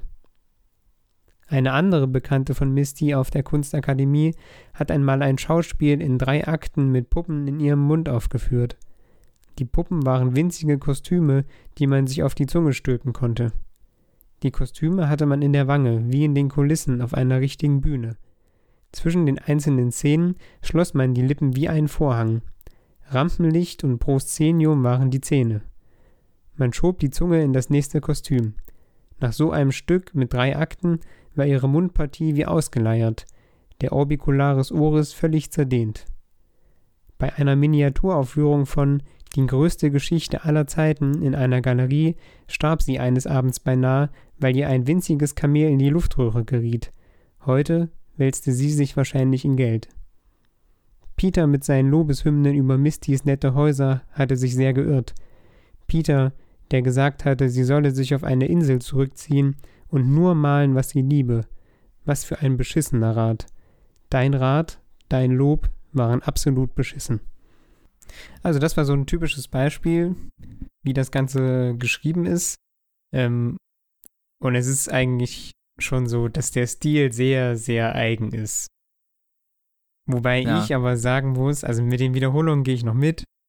Ähm, mit anderen Sachen in seinem Stil glaube ich einfach, dass es Geschmackssache ist. Ja. Äh, und meins ist es halt persönlich nicht, nicht wirklich. Also war nicht so dein, dein Buch. Die Handlung war schon okay. Ähm, aber Aber halt, der Sprachstil oder was? ja, genau. Manche Szenen sind halt Ja. auch wieder sehr, sehr explizit und genau gemacht und so, wo man sich halt fragt. Recht pervers, oder nicht? Ja, warum wählt man, warum macht man das als Autor? Weil der will cool sein. Keine Ahnung, weiß ich nicht. Ich weiß es halt auch nicht. Ähm, ist halt so Großen- seine Art. Ja, irgendwie. ein bisschen sehr komische Art. Ja. Aber im Das Großen will ich nicht Ganzen bestreiten. kann man sagen, also es ist schon spannend geschrieben. Ähm, der Personenkreis, der in dem Buch vorkommt, ist eigentlich relativ eng gehalten. Also es ist recht überschaubar. Hm. Ähm, und es ist ein Stück weit eigentlich auch schon Gesellschaftskritik, so wenn man es mal runterbricht. Ähm, Aber das sind auch äh, viele seiner Bücher. Ja, Ja, also äh, die Kolonie Also ist eine einzige thematisch schon- Gesellschaftskritik, so in hm. Anführungsstrichen, ne? also die regen, glaube ich, schon immer ganz gut zum Nachdenken an, so. Ja, das stimmt. Aber sie Ja. sind halt sehr pervers, ne? Und was mir halt wirklich nicht so gut gefallen hat, ist halt diese Buch um Buch Geschichte. So. Ja. Vielleicht, vielleicht brauchen das manche Geschichten auch, damit sie wirken, ich weiß es nicht. Ähm, und dass, wenn man es jetzt auf die Realität bezieht, dass diese Handlung im Endeffekt äh, äußerst surreal ist. Also Okay. ich, ich würde behaupten, sie würde so niemals passieren in echt. Ja, gut, das würde ich aber auch von den, also würde ich auch von meinen Sachen so sagen. Okay. Also ich Mhm. würde behaupten, dass sie in echt nicht möglich sind. Rein vom Wesen Mensch her. Ich glaube, er versucht immer so ein ironisches Bild von bestimmten Sachen halt irgendwie zu malen. Mit Worten. Ja, und also er übertreibt ist dadurch halt einfach ein bisschen, weil ich meine, ja, Künstler er übertreibt ja extrem immer. satirisch, ne? Ja, Ja. ist halt wirklich so. Also nicht so wie eine wirkliche Empfehlung von dir persönlich jetzt. Also wenn, wenn mich jetzt jemand fragt, ob ich nur mal Lust habe, ein Jacques Palahniuk Buch zu lesen, würde ich wahrscheinlich eher zu Nein tendieren. Okay, Oh, okay. das Kommt ist halt verständlich. Wie man es ja. mag. Du. So. Ich habe ja auch mit zwei aufgehört. Ja. Dann ist Zumal eine Sache wollte ich noch sagen. Achso. Ich bin auch kein großer Fan von dieser Sache, wo ich mir selbst zusammenreihen muss, ob das jetzt wirklich passiert oder ob der Hauptdarsteller, aus dessen Sicht äh, ich das lese, einfach nur krass einen an der Waffel hat. Also wenn ich Achso, so, du so surreale. Fakt, ja genau, halb wenn ich so Fakt und Psychose Träume. nicht mehr unterscheiden kann, Ja. das mag ich gar nicht. Aber das finde ich auch scheiße. Das Weil macht er gerne sonst mal so, dass es so dann so verworren ist, dass Ja. ich. Da war eine Geschichte in die Kolonie, wo, wo irgendwelche Terroristen angeblich, also mit dem Flugzeug irgendwo reingeflogen sind. Da wusste ich auch nicht, ob das echt ist oder nicht. Da wusste mal, weil, der so komisch geschrieben hat. Die haben da ganz normal gesessen wie so Passagiere und haben anscheinend einen terroristischen Akt geplant. So ganz komisch. Ja. Also manchmal ganz komische. Also diese Traumwelten, ich weiß was auf jeden Fall, was du meinst. Das ist. Macht er gerne mal. Wo man dann Ja, hinterher gar nicht weiß, ist das überhaupt passiert. Manchmal ist es ja für die Schi- Geschichte ja nicht mal wichtig, ne? Ja, eben. Naja. Dann ist jetzt Naja, Tims Turn. genau. Und ich habe Fight Club, seinen ersten Roman und wahrscheinlich auch seinen bekanntesten, 96 ist da rausgekommen. Und ich glaube, das ist von all denen, den er bisher geschrieben hat, also das ist jetzt auch der erste, den ich von ihm gelesen habe, definitiv der, der am ehesten lesbar ist. Toll. Würde ich mal so behaupten. Also der ist Könnte halt gut nicht, sein. Also der ist jetzt nicht unglaublich gewalttätig, der ist nicht super pervers so, wenn man den Film gesehen hat. Denn, also das ist fast eine 1 zu 1 Verfilmung. Okay. Ah, okay. Er hat ja auch der Stanley Kubrick gesagt, ne? Muss man ja mal gemacht. Muss man ja mal sagen. So. Ja, hat er Äh, gar David nicht. Fincher meinst du? David Fincher, ja. Scheiße. Ja. Trottel, ey. Ja, ja, aber wenn David Fincher was anpackt, dann kannst du davon ausgehen, dass das auch schon gut wird. Ja. Ähm, mit so ein paar Ausnahmen, aber Bei- der hat schon. Bei Fight Club, bei dem Buch, kann man sich ja vielleicht auch denken, wieso, ähm, also dadurch, wir haben ja gelesen auf, ähm, da auf Wikipedia, dass seine ersten beiden Bücher nicht angenommen wurden vom Verleger, weil sie zu verstörend gewesen sind. Genau. Und Vielleicht Fight Club, das- ähm, Das war das erste, was dann halt mal angenommen wurde, ne? ja. Ja. Aber ich finde es auch krass, weil das war so. nicht äh, sonderlich erfolgreich, als das rausgekommen ist. Und nur drei Jahre später kam halt schon der Film, ne? Also 99. Ja, dann hat David Fincher wahrscheinlich wohl als einer wenigen das Buch gelesen Ja. und hat gesagt, so ja, das muss ich verfilmen. Der hat das Potenzial erkannt, definitiv. Ganz viele Und wissen ja auch gar nicht, dass es überhaupt ein Buch dazu gibt. Ja, also ja, dann genau, das sagt er auch. Das sagt er auch im Nachwort. Ich habe hier die englische Variante. Ich weiß nicht, ob es das auch auf der Deutschen gibt. Ähm, Mhm. Der hat ein richtig geiles Nachwort geschrieben. Auch steht das im Vorwort. Ah, okay. Da beschreibt er halt eine, irgendwie eine Busfahrt oder so, wo er dann halt sagt, oder wo ihnen hier jemand, so ein Reiseleiter irgendwie sagt, so, ja, die erste Regel des Blablabla ist, du redest nicht darüber. Genau, Und, und, dann meinte Chuck Palahniuk ja. so zu ihm, ja, ich habe das Buch geschrieben. welches Ja, Buch? welches Buch denn? Ja, genau. so Ja, richtig so, so what? Fight Club. Ja, wie, da gibt's ein Buch zu? Auch was er schreibt, irgendwie die Models, die dann mit diesem Fight Club Look durch die Gegend gelaufen sind, das Ja. gab's vorher auch noch nicht. Dieses ganze Genau, also- rebellische Auflehnen da. Was ist denn der Fight Club Look? Ja, die sind dann mit blauen Augen und zerrissenen Klamotten auf die Bühne gekommen. Das war Wow. so wie zwischendurch Marla in, halt, in ne? eine Zeit lang in den 90ern Ja, war das ganz in. Kannst dir ja mal Grunge angucken, ne? Also, aber ich, man muss auch mal sagen, äh, dass David Fincher da echt was geschaffen hat, was so prägend ist, so ikonisch. Äh, in allem, also der Film jetzt, ne? Mhm. Aber ich sollte vielleicht erstmal die Handlung überhaupt erzählen. Mach das mal. Und zwar, Ohne den Ähm, Mega-Spoiler, bitte. ja, natürlich. Und zwar geht's darum, um im Prinzip einen normalen Kerl. So, um, der ist ähm, der Erzähler, es wird aus der Ich-Perspektive geschrieben. Und man hört ihn aber, oder beziehungsweise man sieht ihn nie reden. So alles, was er sagt, ist nicht in Anführungszeichen gesetzt. Er hat Ähm, auch keinen Namen, ne? Nee, genau, der hat keinen Namen. So, und der äh, führt halt ein ziemlich langweiliges Leben. Der ist irgendwie Versicherungsangestellter bei irgendeiner nicht benannten Autofirma und reist halt viel durch die Gegend und so und hat halt übelste Schlafprobleme. Diese Szene in dem Flug, Entschuldigung, diese Szene in dem Flugzeug, wo er neben der Frau sitzt und ihr erklärt, Ja. dass man fast nie eine Rückrufaktion macht und sie so, Genau. bei welcher Autofirma arbeiten Sie? Bei einer Große. großen. Bei einer großen. Genau. Ja, ja, und äh, das ist, das ist im Prinzip so der, der Protagonist, so wo man schon merkt, der, der hat nicht wirklich irgendwie großen Zweck im Leben. Ähm, und das weiß er eigentlich auch selber. So, der hat seine ganze Wohnung ist voller IKEA-Möbel, Ja. die er sich sorgfältig ausgesucht Ist hat. so geil. Ähm, Auch, Das das, wie, er geil das, wie er beschrieben. das so sagt, ne? Dieses, der IKEA-Wohnbaukasten oder so nennt er das, ne? genau. Die Monologe so sind echt gut. Also Ja, Film die Monologe sind halt auch so eins zu eins im Buch. Ah, okay. Ähm, und und äh, ja, wie gesagt, Schlaflosigkeit ähm, plagt ihn und deswegen geht er zu Selbsthilfegruppen. Und zwar zu allen.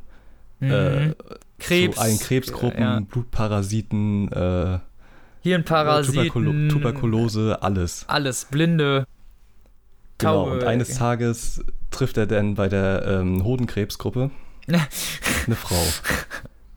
Vor allem bei der Hodenkrebsgruppe so. Ja, genau. Da kommt dann eine Frau.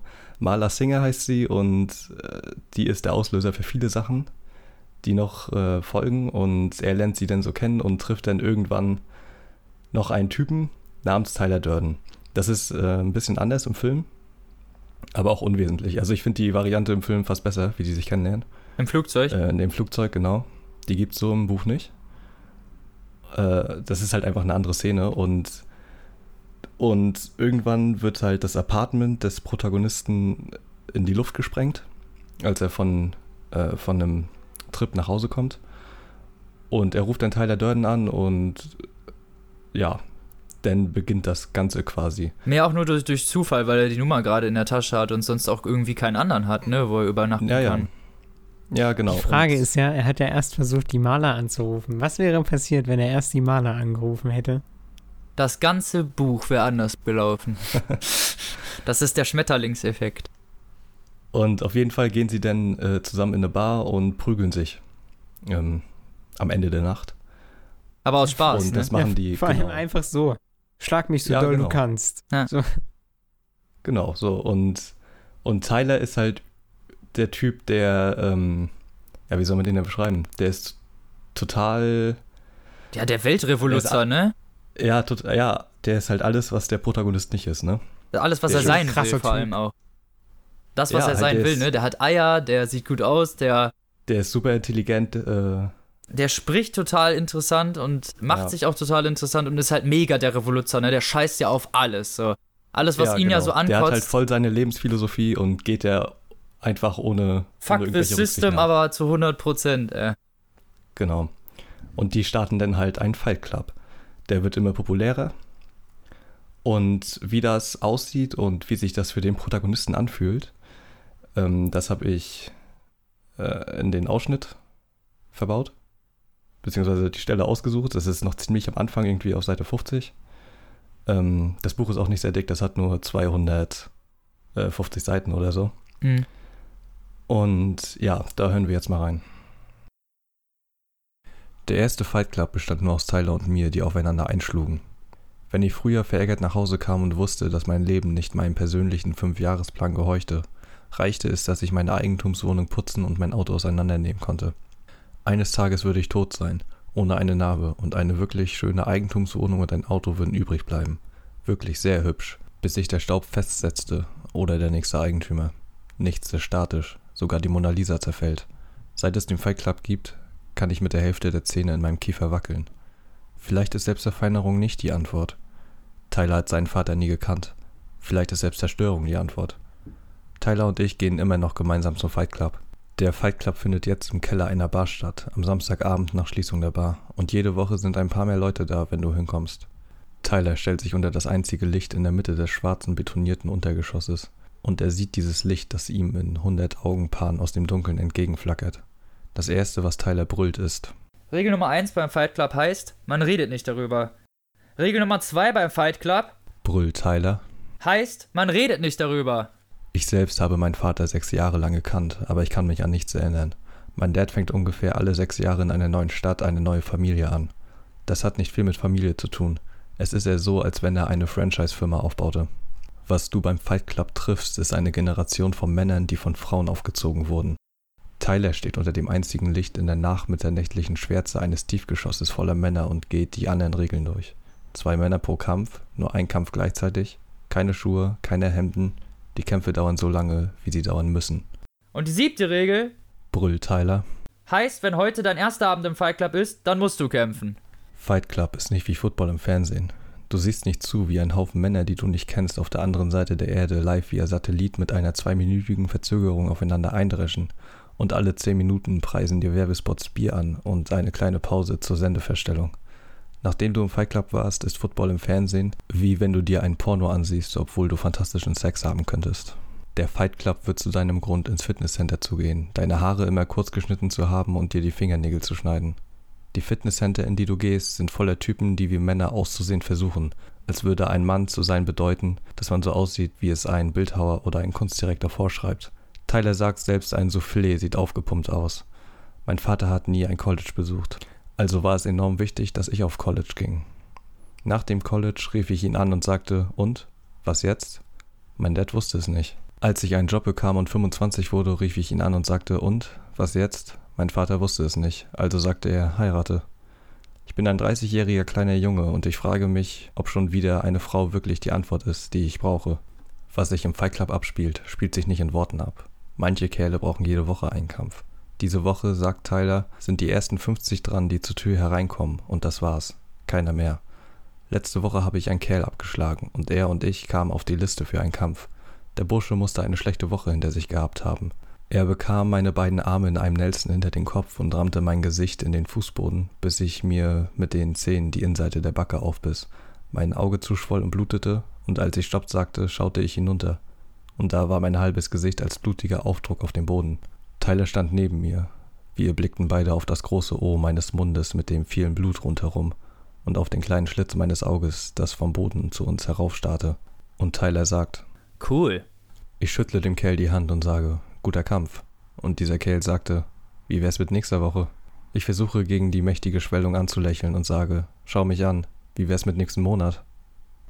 Das ist so gut, wie sie diesen armen Chinesen überfallen und dann so, wenn ja. du in sechs Wochen nicht dabei bist, oh, Tierarzt zu werden, Junge. dann knall ich dich ab. So. Dann komm ich wieder und knall ja, dich das ist ab. Halt dieses Skrupellose von Tyler Durden, ne? Ja, aber auch, äh, dass er, dass er in diesem Kinofilm arbeitet, in diesem Dingens, in diesem Kino arbeitet und dann einfach in die Kinderdingens Schwänze reinschneidet. so. Das ist so geil, ne? Ja, die Idee ist halt super, ne? Und fällt euch, war, ist das ein Fehler oder ist es wirklich so, dass man am Anfang immer so ein, für eine Millisekunde nee, so eine Person da sieht? Das, das fand ich extra. mega gruselig.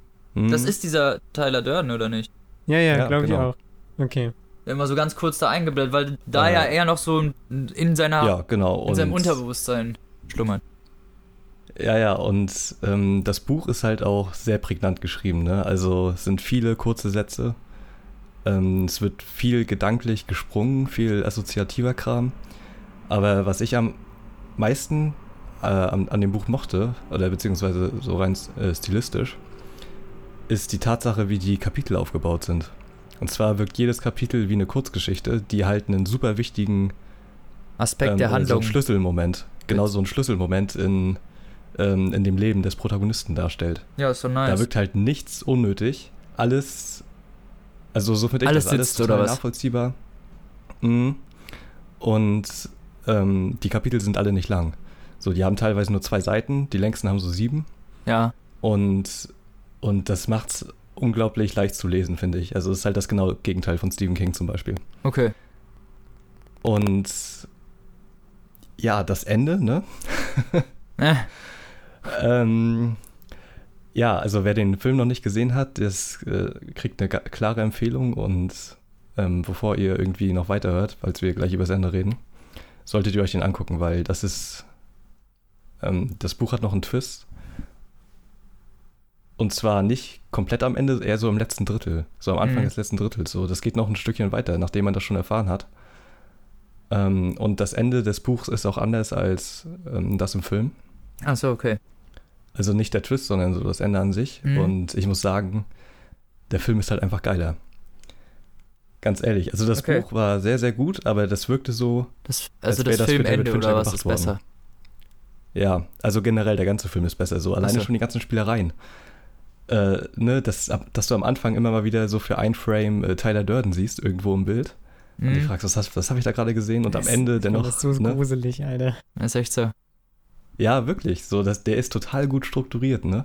Mit den, auch wie, wie Edward Norton denn da äh, erzählt, wie Tyler denn hier in die Kinderfilme äh, denn pornografische Bilder reinschneidet, ne? das ist so geil inszeniert und ist das, das halt. funktioniert halt. auf der Metaebene so gut. So, das, das wurde Wie halt sie auch die geweihenden Kinder dann halt im Kino zeigen. So, äh, ja, genau. Sie wissen nicht, dass sie es gesehen haben, aber sie haben es gesehen. ja. Und, und das, also der Film, auch das Ende, ich meine, du hast halt einfach die Pixies am Ende, ne? Mit Where's My Mind, so das kannst du nicht toppen im Buch. Ja, das, das Ende wurde ja auch irgendwie schon öfter zum Top-Ende überhaupt gewotet, ja. ne? Auch Und zwar auch zu Recht, ja, wollte ich gerade sagen. Hm. Ist völlig ähm, zu Recht da in den oberen. Ja. Und witzigerweise wird schon seit ein paar Jahren an der Mu äh, Musical-Adaption gearbeitet. das Kein Scheiß. Und in Zusammenarbeit Chuck Palahniuk, David Fincher und Trent Reznor. Hals, der, Maul. der Sänger von den Nine Inch Nails. Wie ja, geil. Ja. Das sollte eigentlich irgendwie zum zehnjährigen Jubiläum des Films rauskommen oder so. Oder das, nee, des Buches. Äh, also 2016, aber es wurde jetzt wieder verschoben. Aber das steht noch aus. Okay. Finde ich ja interessant. Ein Fight Club Musical, ja. aber empfehlen wir auf jeden Fall, sagst du. Ja, definitiv. Also, ähm, wo wir gerade übrigens nochmal von Theaterstück sprechen. Mhm. Ich habe letztens noch den neuen Harry Potter gelesen. Das Theaterstück. Hast das, du schon durch? Das interessiert Tim eh nicht. Nee, doch, doch. Doch? Doch. Doch, doch, ich habe schon also, durch. Ob, ob, mich das interessiert? Ja. ja. Hast du nicht gesagt, dich interessiert Harry Potter nicht? Ja, interessiert es auch nicht, aber ich kenne genug Leute, die es. Unmensch! Geh! also, wer es lesen will, soll es lesen, ist übel geil. Obwohl es nur Theaterstück ist. Okay. So, jetzt äh, dicke Spoilerwarnung. Ja. Äh, guckt euch den Film an. Ganz dicke Spoilerwarnung. Ähm, oder lest das Buch. Wer es noch nicht kennt, ähm, hier abschalten. Genau. Den Film gibt es auch mittlerweile übrigens bei Netflix, also äh, das ist kein Problem, da ranzukommen. Okay. Und ja, jetzt dicke Spoilerwarnung, so Janik, hau mal raus. Du fandest das nicht so gut, ne? nee, das ist irgendwie das gleiche, das ist das gleiche wie äh, bei meinem Buch. Also Buch im Buch, äh, Film im Film oder gespaltene Persönlichkeit, so alles, wo, ähm, wo mein Gehirn nicht klar trennen kann, was Fakt und was Fiktion ist. Ähm, Aber ich finde, dass gerade das im Nachhinein. Da fallen doch viele Sachen, finde ich, auch auf, ne? Dadurch, dass er immer so viele Lücken auch hat. Er hat ja dauernd voll die Lücken in seinem. Ja, also ich finde das halt auch extrem gut strukturiert und nachvollziehbar. Ähm, beziehungsweise finde ich, dass das voll Sinn macht. Auch gerade im Film, so was David Fincher da teilweise einstreut, So diese kleinen Hinweise, auch die Dialoge von Maler mit, mit, dem, mit Edward Norton in dem Fall denn. Mhm. Oder wie er unten auf dieser Kellertreppe steht und dann ihm eintrichtert, was er Ja. sagen soll. Genau. Und ich finde das, also, das haben sie schon gut aufgebaut. Mhm. Beziehungsweise das hat, äh, das hat eigentlich auch innerhalb der Story Sinn gemacht, finde ich, weil ähm, der Protagonist halt an so einem Punkt in seinem Leben ist, in dem er irgendwas anderes machen will, aber nicht den Mut dazu hat. Es passt Und da ich irgendwie Schon, dass das Sinn gemacht sehr hat. gut. Also Das ich finde, der Twist ist halt wirklich krass, wo man dann am Ende sitzt so, was? Ach so, deswegen war das die ganze Zeit so komisch. Genau, und wenn du dir den Film dann halt nochmal anguckst und darauf achtest, dann macht das auch Sinn, finde ich. So, ich Ja. hab, wir haben den Ich habe ja nie gesagt, geguckt. dass es nicht Sinn macht. Aber frag dich mal, ob der Film, wie der Film wäre, wenn von Anfang an klar wäre, dass, dass es nur eine Person ist. So, weißt du? Wenn du dieses ganze. Langweilig. Ja. Ja, so. natürlich, Das heißt, aber das ist so, doch. Ja, wir äh, brauchen irgendwas, was hier Pep reinbringt. So, und dann nimmst du einfach Ja, die Tatsache, Das ist doch ein normales Storytelling-Tool. Also, den kannst du ja auch vorwerfen bei Six Sense, so, ja, das sind Geister. So am Anfang. Dann ist der Film halt langweilig. Aber das ist doch okay. Das ist doch ein ganz normales und legitimes Stilmittel, finde ich. Ja, das kommt halt drauf an, ob du das magst oder nicht. Klar. Sicher. Wenn man das Und dann Ähm, ich nicht leiden kann, wenn man dann so leicht verarscht wird, in Anführungsstrichen, dann Ich, ja. ich persönlich betrachte dann immer so die Grundstruktur. Und die wäre ja, dass der Typ das aufbaut. So, weißt du, alleine. So. Ja. Äh, und dann ist das eigentlich ein ganz normaler Film. Und dass der dann so, Ja, so krass dadurch wirkt, dass der quasi diesen, diesen Twist hat, so und dass er sich das halb alles einbildet und so weiter und so fort. Äh, ja, ne? oh, ich fand's nicht schlecht. Auch wie die da die, die, die Ich war, Leute ey, als ich den das erste auch. Mal gesehen habe, ich war, als ich den das erste Mal gesehen habe, so mindblown, ne? Ja, mit ihrem Projekt Chaos lo loslegen, wird's ja eigentlich richtig geil. Also selbst wenn man den Film dann kennt, ist er ja immer noch gut, so. Ja, wo man genau. den Twist kennt. Er ist ja auch nicht schlecht. So finde ich ja auch gar nicht. Ähm, aber ich bin Nee. halt einfach kein, kein Freund von, von, dieser, von dieser Sache. Ja, klar, verstehe versteh ich auch. Die einzige Was Ausnahme, wo ich das wirklich legitim fand, wo das auch für mich persönlich elementar für den Film ist, dass es verschiedene Ebenen geben muss, damit der Film Sinn macht, ist Inception. So, das ist die einzige Ausnahme für mich, wo ich Ja. sage, dass es da Pflicht ist, weil sonst ergibt es gar keinen Sinn. Aber den Film hättest du komplett ohne dieses Mittel drehen können. Nee, finde ich nämlich überhaupt nicht. Also, das musste schon drin bleiben. Und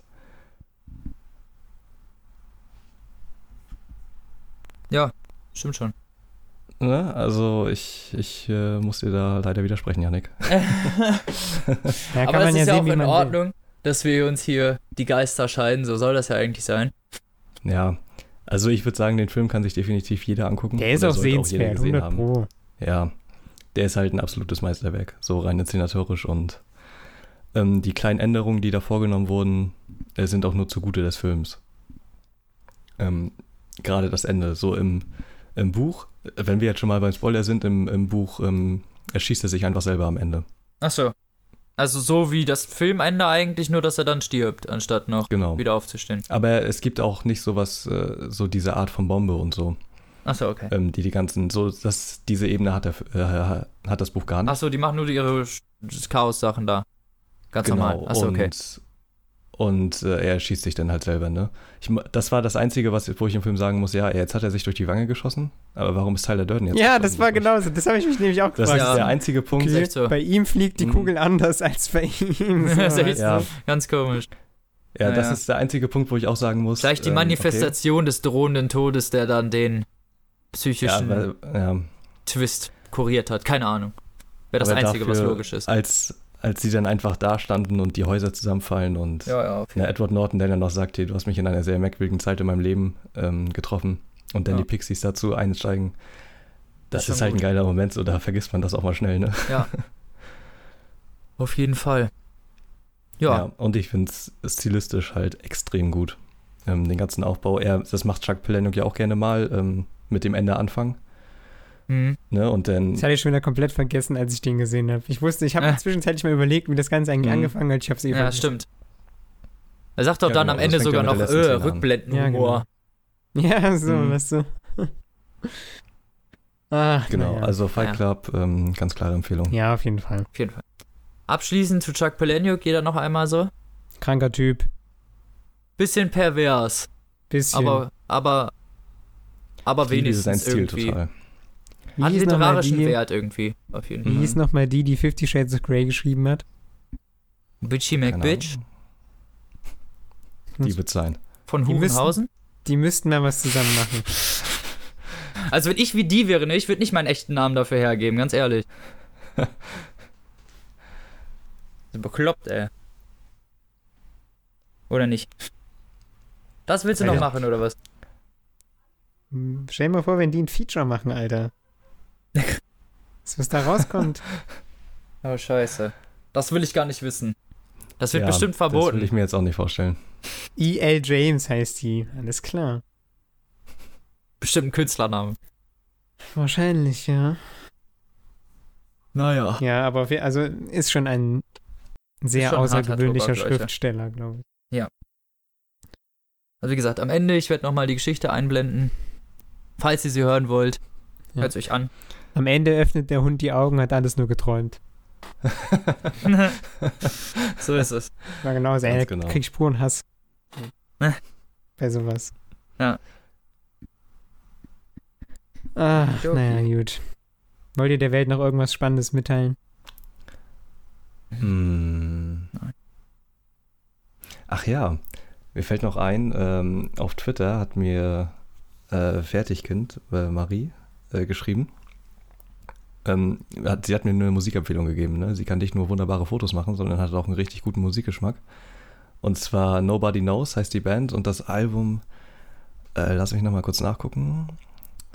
Jetzt habe ich natürlich den Namen vergessen. Nobody Knows und drei Minuten Gehör. Ähm, das ist eine Folkband, eine deutsche, und die haben da Texte und Gedichte von Kurt Tucholsky vertont. Und Ah. Ach, echt, ja? Ja, Das ist und Cool. krass. musikalisch echt einwandfrei. Also super Komposition und ähm, eine gute Auswahl von Gedichten. Okay, Hat mir gut gefallen. dann Kann danke für den Tipp auf jeden Fall. Ah. Gibt's auch bei Spotify. Wir sind heute sehr multimedial bewandert. Das stimmt. Ja, ja. Nächste Woche gibt es dann wieder eine normale Folge, ne? In zwei Wochen, oder? Äh, ja, meine ich ja. Entschuldigung. Entschuldigung. Genau. Und da du Kein stellst auch wieder ein. Buch im Buch vor, ne, Robin? Ja, Ähm, da muss ich auch sagen, fand ich auch nicht so geil. Aber kommen wir noch zu. was? Also, das ist, wie das geschrieben ist. Ach so, ja, ja, stimmt. Weißt Kommen wir du? nächste Folge zu. Wird Genau, wir wollen da nicht so viel vorwegnehmen. Ich fahre jetzt erstmal in Urlaub. Ich hab keinen Bock mehr auf euch. Yay, viel Spaß, Janik. Danke. Lass dich nicht ausrauben von den Taiwanesen oder wie das heißt. Taiwanesen. Genau wow. so heißt das. Eieiei. Vor allen Dingen klauen die nicht, da musst du auf die Affen aufpassen, ne? Die sind Das ganz stimmt, üble ja. Klauer.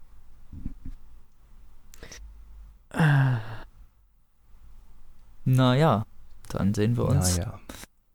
In zwei hören wir uns in zwei Wochen wieder, Leute, ne? Ja. Yay. Schickt uns witzige Klappentexte.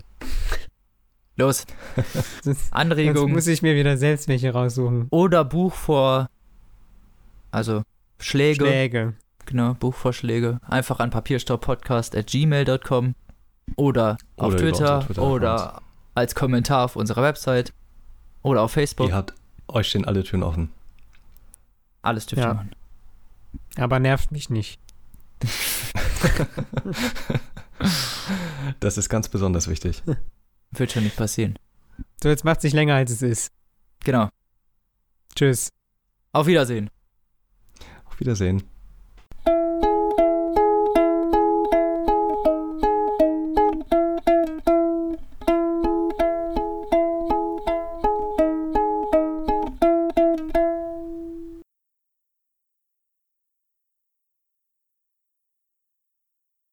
Atme ein.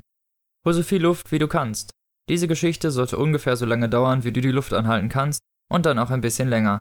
Also hör so schnell zu, wie du kannst. Ein Freund von mir, der hörte, als er 13 war, von Pegging.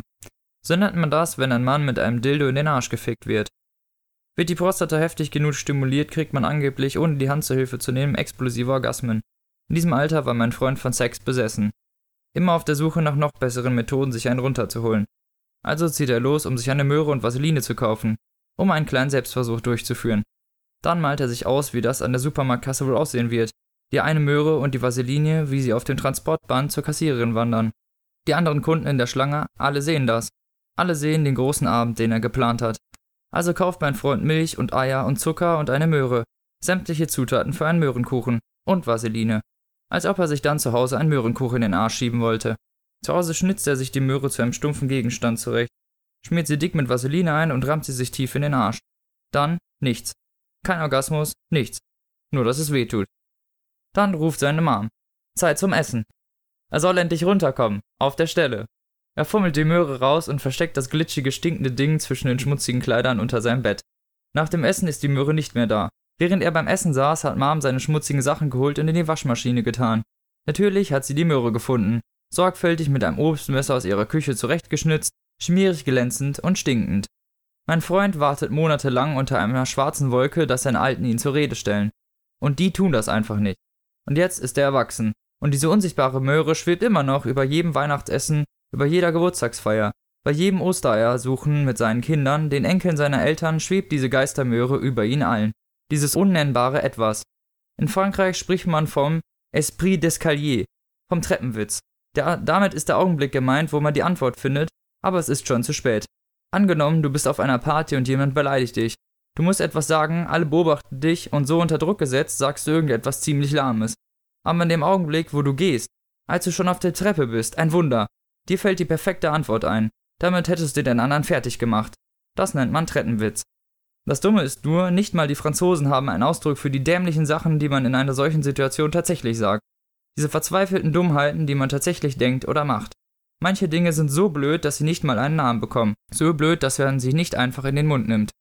Kinderpsychologen und Schulberater sagen, die letzte große Selbstmordwelle unter Jugendlichen gab es, als sie sich seinerzeit die Kids durch Ersticken einen zusätzlichen Kick beim Wichsen holen wollten. Ihre Eltern fanden sie, ein Handtuch um den Hals geschlungen, das Handtuch an die Bügelstange in ihrem Kleiderschrank geknotet, das Kind tot, überall totes Sperma. Natürlich machten die Eltern alles sauber, zogen dem Kind eine Hose an, damit es besser aussah, damit es wenigstens aussah, als hätten sie das mit Absicht getan. Der übliche, traurige Selbstmord eines Jugendlichen.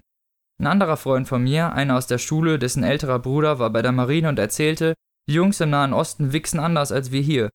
Dieser Bruder war in irgendeinem Wüstenstaat stationiert, wo es auf den Märkten etwas zu kaufen gibt, das man für originelle Brieföffner halten könnte. Ein dünner Stab aus poliertem Messing oder Silber, ungefähr so lang wie deine Hand und an einem Ende mit einer dicken Metallkugel oder so einer Art Schwertgriff versehen. Dieser Bruder von der Marine sagt, die Araber machen ihren Schwanz hart und schieben sich diese Metallstange dann bis zum Anschlag in ihren Ständer. Mit der Stange drin holen sie sich dann einen runter und angeblich ist das sehr viel besser, viel intensiver. Dieser große Bruder reist um die Welt und bringt französische Ausdrücke mit, russische Ausdrücke, nützliche Wix-Tipps. Jedenfalls taucht dann sein kleiner Bruder eines Tages nicht in der Schule auf. Später am Abend ruft er an und fragt, ob ich ihm in den nächsten Wochen die Hausaufgaben bringen kann, weil er im Krankenhaus ist. Er muss mit alten Leuten in einem Zimmer liegen, an denen die Ärzte herumoperieren. Er sagt, sie müssen sich alle denselben Fernseher teilen. Damit er die anderen nicht sehen muss, sind Vorhänge zwischen den Betten. Seine Eltern kommen ihn nicht besuchen. Am Telefon sagt er mir, seine Eltern würden seinen großen Bruder am liebsten umbringen.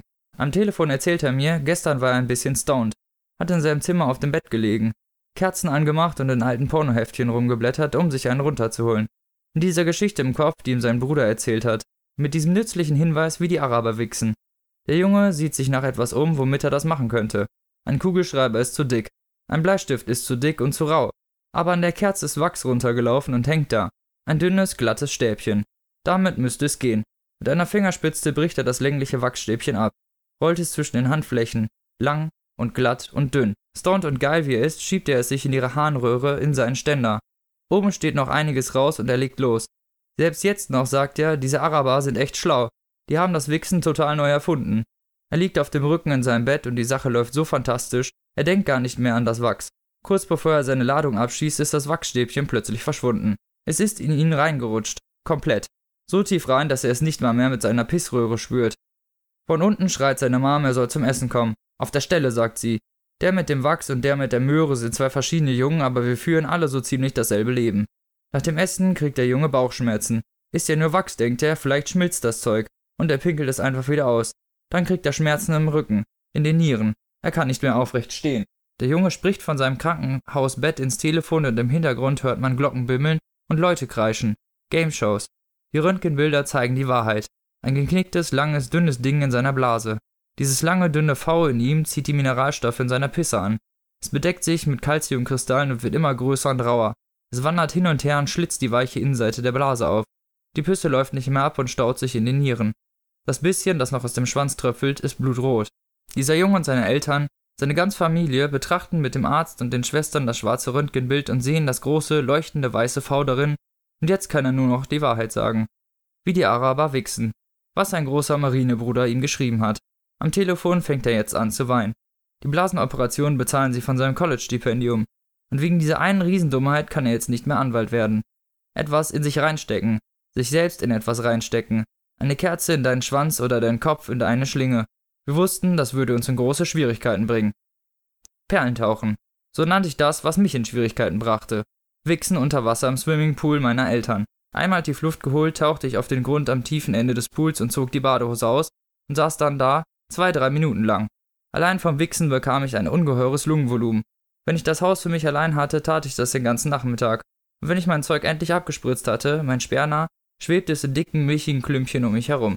Danach musste ich wieder tauchen, um das alles einzusammeln, um es einzufangen und jede Handvoll in ein Handtuch abzuwischen. Deswegen habe ich es Perlentauchen genannt. Obwohl das Wasser chloriert war, machte ich mir wegen meiner Schwester Sorgen. Und großer Gott, wegen meiner Mutter. Das war immer meine größte Angst überhaupt. Meine jungfräuliche kleine Schwester, sie denkt, sie wird bloß fett, und auf einmal kriegt sie ein schwachsinniges Kind mit zwei Köpfen. Und beide Köpfe sehen aus wie ich. Ich, Vater und Onkel zugleich. Aber so wie du dir das in deinen Ängsten ausmalst, kommt es ja nie. Das Beste am Perlentauchen war das Einlassventil des Filters und der Umweltpumpe. Das Beste war es, mit nacktem Arsch darauf zu sitzen. Was die Franzosen sagen würden, wer lässt sich nicht gern am Arsch lutschen? Trotzdem, eben noch bist du bloß ein Junge, der sich in einen runterholt und im nächsten Augenblick kannst du nie mehr Anwalt werden. Eben noch sitze ich am Grund des Swimmingpools und über mir wabert, drei Meter Wasser, der hellblaue Himmel. Die Welt ist still bis auf den Herzschlag in meinen Ohren.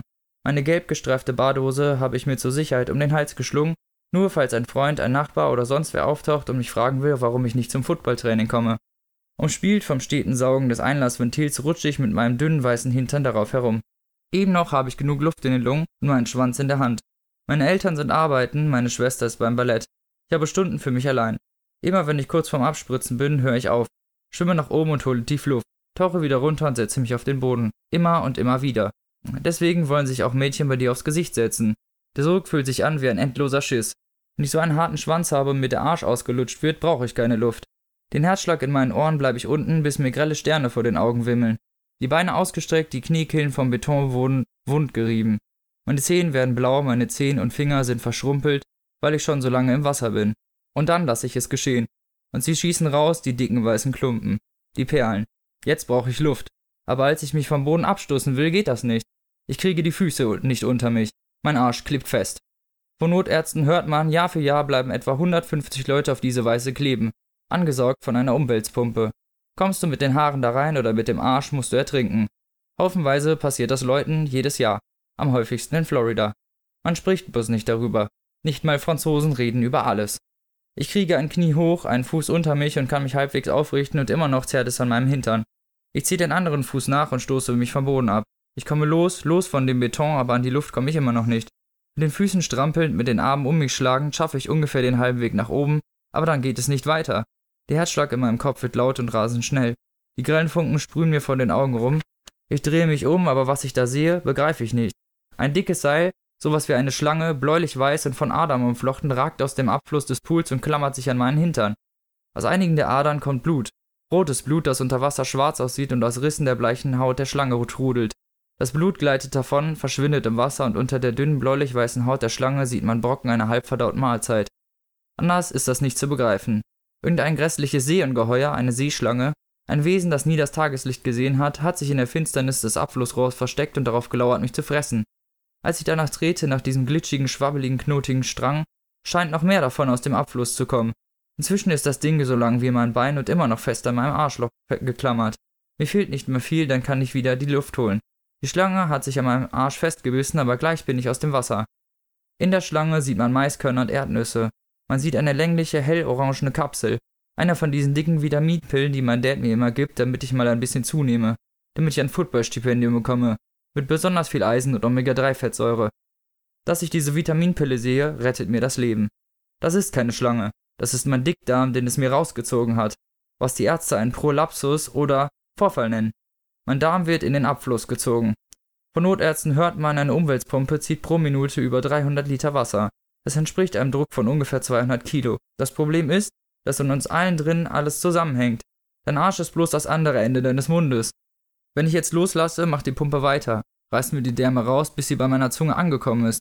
Stell dir vor, du kackst einen Haufen von 200 Kilo, dann kapierst du, wie dir das die Eingeweide ausstülpen muss.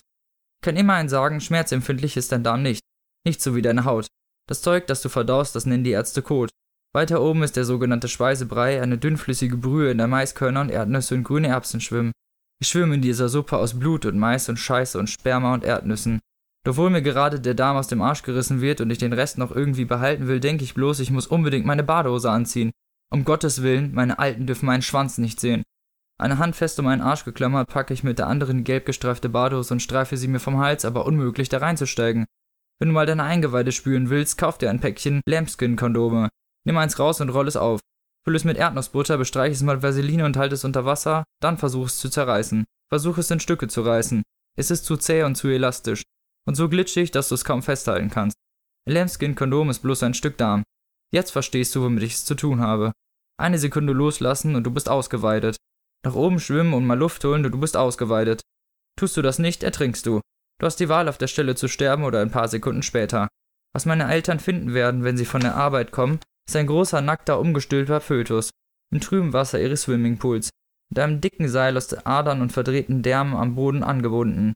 Das Gegenteil eines Jungen, der sich beim Wichsen erhängt. Das ist das Baby, das sie vor 13 Jahren aus der Klinik nach Hause getragen haben.